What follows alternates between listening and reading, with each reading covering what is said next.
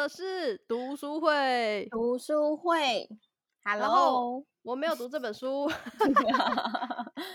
我是 Amy，都没有跟大家介绍你是谁。我是 L，嗯哼，应该是外国人说是 L，看你喽。好，我是 L。然后呢，今天我们要来跟他大家讲的是什么？《创伤知情》这本书吗？啊、嗯，这本书名叫做《心灵的伤，身体会记住》。嗯，作者是贝塞尔·范德寇医师。医师，嗯哼。所以呢，我们现在要讲创伤，就是压力就会造成创伤知情吗？压力会造成创伤。那我们今天呢，就是想要让大家对于创伤这件事情可以知情。所以知是知道的知。知道情形叫知情，嗯哼，知道什么情形会你你就是差不多创伤了，是啊，就是大家可以对创伤有一些认识，这样子，嗯哼，嗯，然后呃，因为这本书呢，就是那个范德克医师他在就是当医生的这几十年来所汇集的非常多的精华，所以它里面的资讯非常非常的多。哎，你为什么要？突然想要看这本书，什么原因？呃，因为我呃，二零一八还是一九的时候，就是去上了创伤知情与复原的训练课，嗯，然后开始接触创伤嘛。然后、嗯、这本书是我开始接触创伤的头第一本还是第二本书？嗯，对。然后也是看了这本书之后，就是越来越有兴趣。然后我这本书已经看了至少三次了。嗯嗯，没错。哦，好吧。所以我们现在一开始要从，就是我们会切两个面向。第一个是从生理的结构嘛，嗯、就是大家大家不知道的什么大脑神经反应之类的。嗯，那你通常都是你没有办法控制，嗯、所以它因为你没有办法控制，就会影响你的心理，然后你的心理就会做出一些你无法理解的行为。嗯哼。所以，然后第二阶段我们才会讲到，因为你的生理，然后才影响你的心理，嗯哼，然后会有一些什么样的反应这样？对，好哦。好，请问你的生理会有什么样的影响？嗯，首先我们要讲的就是我们身体跟我们大脑之间的连接。所以呢，我们想要跟大家讲的是，当我们在面对威胁或者是危险的时候，会有三个层次的反应。嗯。那第一个层次的话，就是我们最基本的本能反应。呃，举一个例子，就是假如说像刚出生的小 baby 啊，他们如果肚子饿的话，他们就会先哭啊，或者是会有一些表情嘛。那他们这些反应是为了要寻求帮助啊，或者是寻求支持。嗯，对，因为这个时候就是大脑会连连接到内脏器官的腹侧迷走神经。嗯。所以它就是形成反应之后，就会开始有那个脸部表情啊，或者是有一些声调的变化，来传达讯号说，呃，这里这里，我需要帮助，这样子。便便的声音跟 跟饿的声音是不一样的。嗯，对，那就是由那个照顾者他的经验来来那个。判断，然后第一个是本能反应，那第二个呢？嗯，那第二个的话呢，就是当我们做出呃像这样子的本能反应而没有得到帮助的话，或者是说在更紧急一点的事情的时候，嗯、就会是战或逃。这个大家应该还蛮常听到的呀。对，战或逃，战或逃的话呢，就会是嗯、呃，你的你的那个大脑如果已经。就是发现你有遇到危险啊，或者是有一些威胁，你的很重要的东西就在杏仁核，嗯，它就会发出警报哦。对，它就。它就是你的警那个大脑里面的警报器，那它就会开始运作之后呢，你的肾上腺素就是交感神经会去启动你的肾上腺素分泌，嗯，所以你的身体的肌肉啊就会开始动作，然后。呃，我们的相关生理反应就是你的心跳会变快，呼吸急促啊，嗯、或是你的血压可能会比较高。嗯、那当然，你讲话的音调也会变得比较高昂一点。哦，所以你一说那个平常在戏剧上那个婆婆被气死的说，那那那，那就是已经在肾上腺素激发中了。对 对对，因为它它这些生理反应是为了让你的身体可以快速行动，因为你需要去战嘛，战斗啊，或者是你需要逃走的时候，都是很需要力气的。嗨，嗯哼，那第三个呢？第三个层次的话呢，就是当你做出战或逃的反应，还是失败了，就是你、嗯、你被困住，或者是说你根本没有办法去阻挡这个威胁跟危险的时候，今天还是要上钢琴课。哦，对于某一些孩子来说，嗯呃，然后就是他那个时候呢，你的背侧迷走神经就会启动，哼，那这个。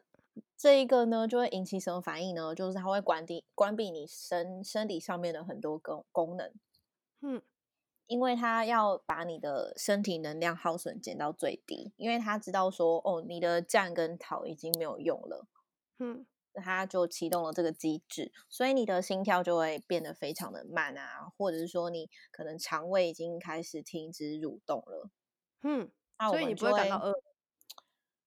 嗯，就是你可能已经没有没有那个感觉，嗯，就可能连饿都不会有的感觉，你就是不会觉得饿，也不会觉得饱。你不是要讲解离吗？对呀，就是，所以我们就会进入到解离、僵化或者是崩溃的状态，就是你会用第三者看着自己，嗯，在这个世界上。嗯，对你，你刚刚第一次的时候是怎么形容的？可以再仔细一点形容吗？就很像你的灵魂抽离在外面，然后你看着生理的自己啊，哦，上帝视角，然后你看着自己去做什么事情，嗯、就是你的自己，你自己的意识跟身体没有连线嘛，嗯，有点像是，对，有点像是你突然突然有多了一个人格在旁边看你啊，我只是形容啊，哦、不是，事实上不是这样，对不对？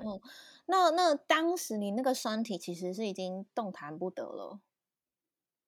因为你有可有有有有有些可有些可以动，它有些不可以动吧？因为不可以动的就是僵化，可以动的就是解离啊。可以动的应该是崩溃哦。为什么？他要他要很大反应啊。哦，我自己我自己的我自己的。所以你一说崩溃也是一种解离哦？没有啊，我觉得有可能获得啊。我觉得有可能是不是就是那种你怎么样跟他好好讲话都没办法听，然后他就是一定要崩溃完那段时间。哦，这好像听起来好像也是 make sense。对啊，因为通常他崩溃完之后，他就累到爆，然后睡着。嗯哼嗯哼嗯哼嗯哼，然后他就好好的就进入了自己的呃生理生理修复机制。对对对，因为其实你战或逃完之后，然后又因为你的那个整个能量就是已经关闭了，其实你身体是已经非常疲累的状态了。嗯，对对对对，没错。然后对，然后这个就讲到，因为我们就讲到说，你在原本在战或逃的时候，肾上腺素分泌嘛，嗯，可是当你就是在第三层次已经无法阻挡危险的时候，等于是你的这个惊吓感，或者是说你那个威胁感非常非常的大，已经无法逃脱了。在那个情况底下，肾上腺素它的负荷就会太大了。嗯，那它就会崩溃瓦解掉。嗯，对。那我们讲到，就是我们刚刚说的是面对威胁啊，或者是危险。当你在这个阶段的时候，这个威胁或者是这个危险，就会变成是你的创伤。哦，嗯嗯嗯。所以，我们就是很多受创者，他对他的那个创伤的记忆是零碎片段的，因为就是你那个时候当下，你身体的机制已经就是都被。整个瓦解崩溃了，哦，然后你的大脑跟你身体也没有办法连接，哦，嗯，所以现实跟过去的片段就会一瞬间涌在你的脑子里，嗯嗯嗯，有的人是可能他他的某一些片段的记忆一直一直在重复的一直在就是脑里面徘徊，嗯，那他可能就会分不清楚说我现在到底是在。就是现实当中的哪里，还是我现在到底是在我的那个记忆中？其实 PTSD 它有一些一些小点，嗯、那就会符合你现在说的状况。PTSD 就是创伤后症候群嘛？创伤后压力症候群。哦，压力症候群啊！它那个 S 就是 stress。对，然后它第一个就是呃，你会无法控制的回顾呃，过去的创伤记忆。对对对，过去的创伤记忆。嗯、然后第二个是你会有你的认知，还有情绪方面的表达都会都会改变，都会有一点像是偏向负面的，然后你没有办法控制。嗯哼嗯哼，对，所以就是受创者其实他虽然会一直去去去反复的经验过去的创伤经验，但是他对他这些就是记忆是没有办法完整的整合下来的。嗯嗯，因为他其实他的身体啊，他的心灵跟大脑之间的连接是一直没有办法形成，就是没有办法形成连接，一直连接，没有办法连接，他没有办法做人与人的连接。哦，他没有办法做自我连接，神经跟神经的连接。好啊，这个火神的记忆，如果大家有看的话，那里面就有一个、嗯、有一个什么消防员，嗯哼，他就是。啊、呃，自己之前有一些创伤，嗯哼，我要破梗了，对不对？然后之后，就是他他哥哥死去，他没有办法接受，他其实已经有这个创伤。然后当他自己再次无法救到别人的时候，他的自责又引发了这个创伤，然后他就开始在过去跟现实里面无法控制自己的情绪了，嗯哼。然后例如会无法。自主的战斗啊，或者是无法控制自己的脾气啊，或者是压抑啊，嗯、那些都、嗯、我觉得都很难控制。嗯嗯嗯，对。那记得那时候请你求助好吗？是是是，嗯、呃，对。所以只要是类似相似的反应啊，或者是跟这个记忆相关的，例如说气味啊、声音啊，或者是任何的讯息，都会引发他情境再现。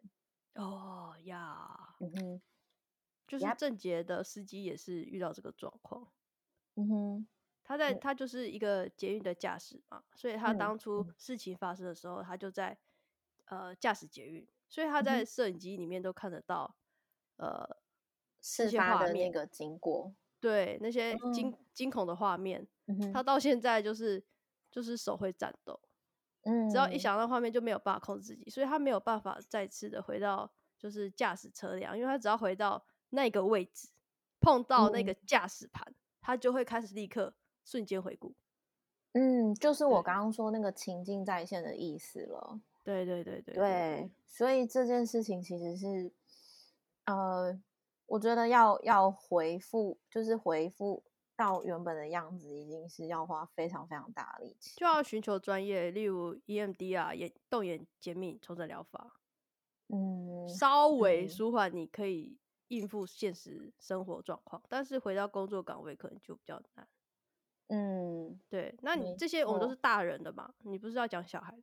对，因为像你刚刚说那个郑杰的例子啊，那个驾驶他当时已经是成人了，所以他的他在。遭受到创伤的当下，他大脑就是已经发展完成了。嗯，对。但是呢，在那个书里面啊，范德寇医生有就是强调关于儿童的部分，就是嗯，嗯，因为儿童他们在还在长大中，所以他们大脑也都还在发展中。所以当小孩子他还在小的时候就已经遭受到创伤经验的话，他们在同时就是除了像我们刚刚说。可能他会有解离啊，或者是说常常会有情境在线的状态之外，他的大脑发展也受到了影响。嗯嗯，就是可能会就是受损，甚至是某一些部分是会萎缩的。对啊，嗯，你可能不知道小孩真的会吓到神经萎缩和变形。嗯，对呀、啊，然后所以那个时候，呃。呃，范德寇医生他们在那个就是第五版的 DSM Five，就是精神疾病诊断与统计手册。他们要在就是发行之前，他们曾经有努力过，想要把那个发展性创伤症这个诊断，就是放进去手册里面。嗯，呃，因为他那个这个的诊断发展性的意思，就是说，可能他是从在小的时候就已经有这样子的。就是受创的那个病史，嗯，对，然后他可能就跟 PTSD 所就是所遭遇到的那个过程其实是不太一样的了。哦，你是说 PTSD 比较像是大人？对，因为 P PTSD 会会就是发展出来这个诊断，是因为当时那个是二战的时候的士兵，他们就是从战争之中回来，就是产生的这些症状嘛。嗯，那这些士兵他们在当兵的时候，其实相对于儿童来说，他们的大脑发展是完比较完整的，是对。可是当小朋友他在还没发展就是完全的时候，就已经遭受到创伤，就是其实是跟大人已经完全不同了。嗯，对。但是因为我们目前都还是只有就是就是针对创伤这部分的话，都只有这个诊断。哦，以大人做基准这样。对，可是因为你知道，就是像我们刚刚说的啊，你可能解离，或者是说你有各式各样的一些状态发生，那可能对于小朋友来说会会，就是对于常人就是去看，如果不理解的话，可能会想说，诶，他是不是有可能有忧郁症，或是他有可能是过动不专心，或者是他嗯，嗯，可能就是没有办法跟人家对视啊，或什么的。就是会用其他的诊断去判断，可是我们如果没有完全去了解他到底发生了什么事情的话，可能很容易在他身上加注了很多就是过多的标签，可是却都没有找到就是真正适合的，的对，真正适合他的方式。哦，没错，所以那时候范德寇医生呢，就有在书里面跟大家讲了那个 John Bowlby 的。就是 attachment theory，就是那个依附理论。理论，嗯哼，好，快速讲一下依附理论有哪几种？一，嗯，还要讲哪几种吗？是不是没有准备？没有，因为那时候没有想要讲这个啊，只是要讲说，就是 security base 要怎么说？嗯，我记得那个胡佳琪老师是翻那个安全的堡垒。嗨，对，就是婴儿跟他的主要照顾者之间的情感连接，它会影响到你日后跟别人建立的亲密关系，还有情感连接。嗯哼，然后而且在就是小时候呢，照顾者就是去满足小朋友的需求，然后也帮忙他去。调控他的生理唤起，因为那时候小朋友的大脑还没有发展完全嘛。嗯、那在这样子的基础底下、啊，在这个过程里面，他们会慢慢开始建立自己的掌控感。嗯，就是其实是有点像是自信啦。嗯，还有就是可以自我控制的部分。对啊，对对对。所以呢，这个东西其实会帮助我们在未来处理压力。哦、嗯，对。好会连结哦，对，然后但是呢，如果他在小的时候就已经，例如说遭受到呃，不管是肢体上或者是言语上虐待，嗯、然后还有一个很就是很容易被大家忽视的，就是被忽视的小孩，嗯，对，就是他们呢就会容易就是在很小的时候就已经就是没有办法有这些掌控感啊、内控感的连接。然后，那他们就会变得非常的敏感，嗯，那他们对声音啊，或者是表情的变化等等，都会很敏感。之外，他会很容易把某一些表情解读为这是一个威胁，这是一个危险。对，那他们就会非常的防卫啊，或者是说很容易害怕。嗨，对。可是你知道，害怕这个情绪其实是非常难调节的嘛。哦，对，嗯，对，那那这个东西就会在间接到，就是间接直或者是直接的影响到孩子的人际技巧，然后还有我们刚刚说的情绪调节。对，其实就是我们需要你给孩子安全性的依附。嗯哼，嗯哼，没错。所以就是说，可能就是在。在小朋友小的时候，跟父母之间，他那个依附关系的呈现是什么样子？他会在未来跟不管是跟朋友啊，或者是跟伴侣之间，也会就是把它呈现出来。对啊，嗯，其实我们很不想讲复制，但是就是会有影响。对，一定会有影响。好，我们再来讲一下 ACE 是什么。嗯，呃，就是范德克医师呢，他有在呃，他在书里面有提到非常非常多的研究。那里面有一个我觉得很值得跟大家讲的，就是 ACE，它是呃 Adverse Childhood Experience，就是负面童年经验。嗯，对。那这个呢，是大概在一九九零年呢，由美国的医师叫 Vincent Felitti，如果我有念错，可以纠正我。就是这个医师所带领做的研究，这样。那这个他其实是要探讨童年的创伤经验跟成人时期的健康之间的关联性。嗯，对。那呃，这个问卷里面有十个问题。嗯，那我们要来念一下吗？大家可以 Google 吧，很长哎、欸。哦，好。那总之呢，这十个问题都是在你十八岁以前，你有没有感觉呀、啊，或者是认有有这样子的，就是认为这样。其实还快速讲一下，嗯、第一种是什么？第一个是你的，就是家里的大人或者是父母时常对你咒骂、羞辱、侮辱，或者是做出任任何行为让你觉得你有可能会有肢体上上的障碍。有。情绪勒索，第二个，嗯哼，或呃，父母或是住在家里的大人时常推你、抓你、鼓掌，或者是丢东西。那个暴力没有。OK，然后第三个的话就是父母或大人时常以你不喜欢的方式碰触你的身体，或是要你碰触他的身体。好，性骚扰没有？对，或是要求你做性相关的行为，这样。那第四个的话是，你觉得家庭里面没有一个人爱你，认为你是重要或是特别的，或是你觉得家里的人并不彼此照料，彼此间不亲密，或是支持对方，稍微一点。然后，下一个，对，然后第五个是你没有足够的食物吃，需要穿脏衣服，觉得没有人会保护你。哦，身体剥夺，嗯哼，或是你的父母因为喝太醉，或是滥用药物、毒品，导致疏忽对于你的照顾。哦，没有，嗯，那第六题呢？是你是否失去一位亲生父亲或亲生母亲，因为离婚、弃养或其他原因？没有，嗯，那第七题是你的母亲或者是继母是否时常被推、抓、打？踢踹或丢东西，家暴，家暴，目视不可以，没有。嗯哼，嗯、呃，第八个的话是你是否有和有酒瘾问题或是药物毒品问题的人一起住过？没有。第九个呢是和你住在一起的人是否有忧郁症或者是其他心理健康疾病，或是有没有人曾经尝试自杀？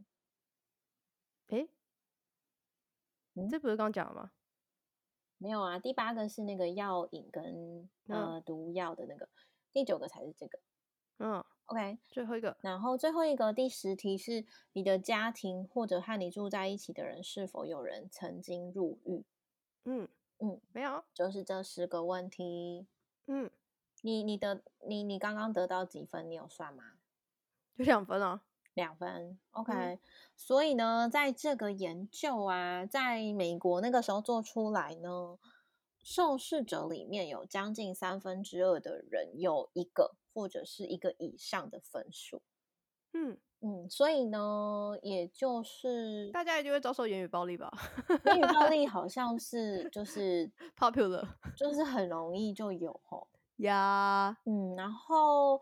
大于四分的话是八分之一，哦，对，所以，嗯，我觉得毒品跟跟那个吧，嗯，毒品跟那个忧郁症一定会加在一起啊，而且你去毒品是不是就被抓去入狱？这样就瞬间有三分呢？对，就是这几个有有一些有一些选项其实是蛮容易呃、啊、连在一起的。嗯，对啊，可是如果入狱的话，就很容易会有那个啊，就是生理生理剥夺，对对对对对对对，你知道我意思？对对，就是这个东西其实是很啊，对，很悲惨的一件事啊。我觉得这 ACE 表现在在台湾不知道，嗯，台湾的话呢，还可能还没有那种比较大型的研究，但是之前呢，在。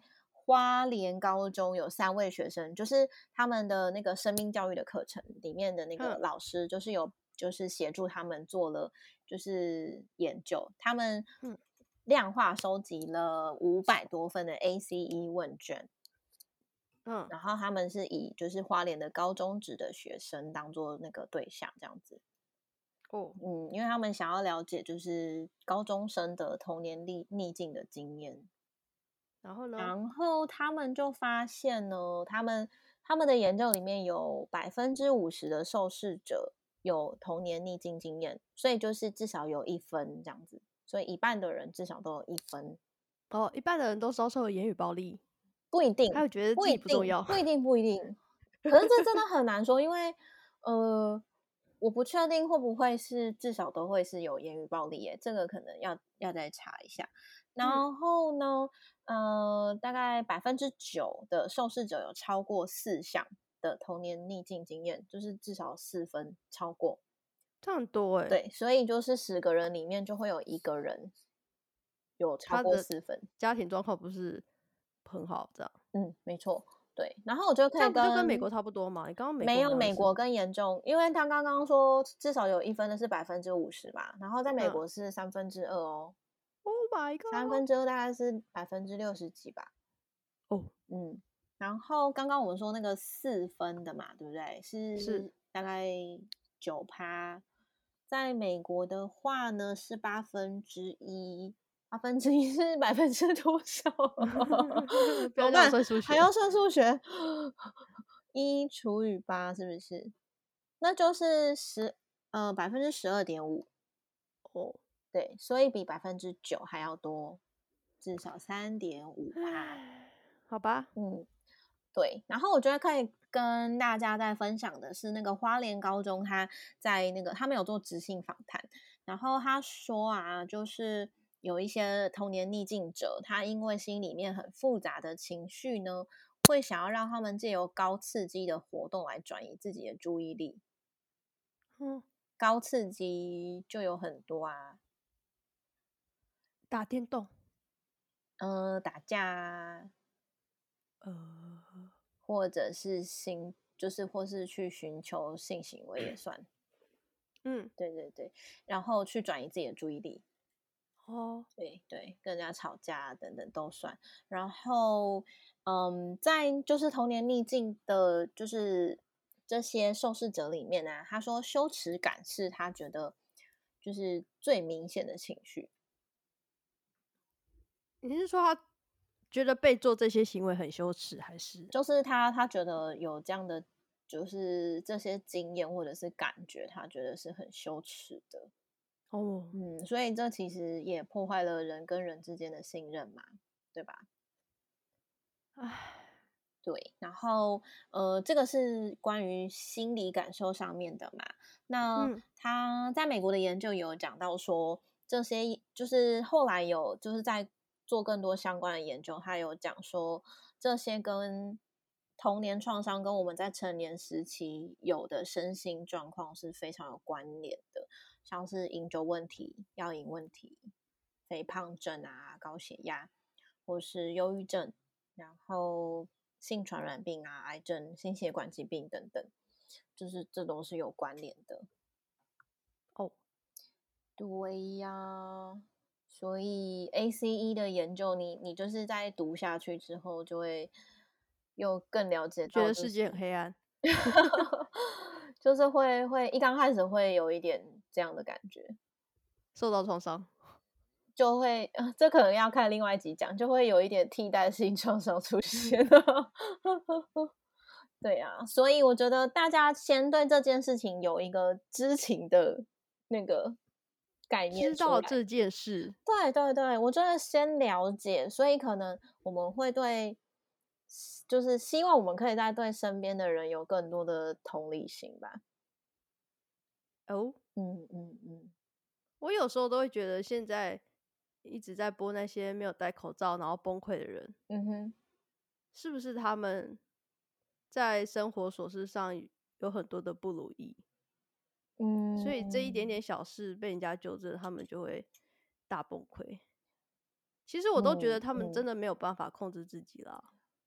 对 啊，毕竟他们真的是少数。可是如果在家里抠着，可能就会。嗯嗯，他可能会觉得就是，嗯，他连戴自由口罩的权利都没有了。嗯，对啊，就是他也有可能就是他在生活之中也很少受到关注呢。对啊，他就是一直被忽视嘛。对对对对对，我是觉得他真的有可能就是某方面就是少了。嗯，所以他一定要发泄出来。嗯哼，对啊，这样没错。所以，哎，这讲这本故事的结尾，怎么突然变得非常的那个？因为我们是创伤，我们了解创伤之后，我们就会受到创伤。不，我们要开始拥有自己的安全感跟掌控感。好，他 自己说他下一本想要做设立界限哦，请大家敬请期待。但我觉得，我觉得大家可以就是，呃，我觉得有一件很重要的事，就是，不管是呃。有没有遭受到创伤经验的人？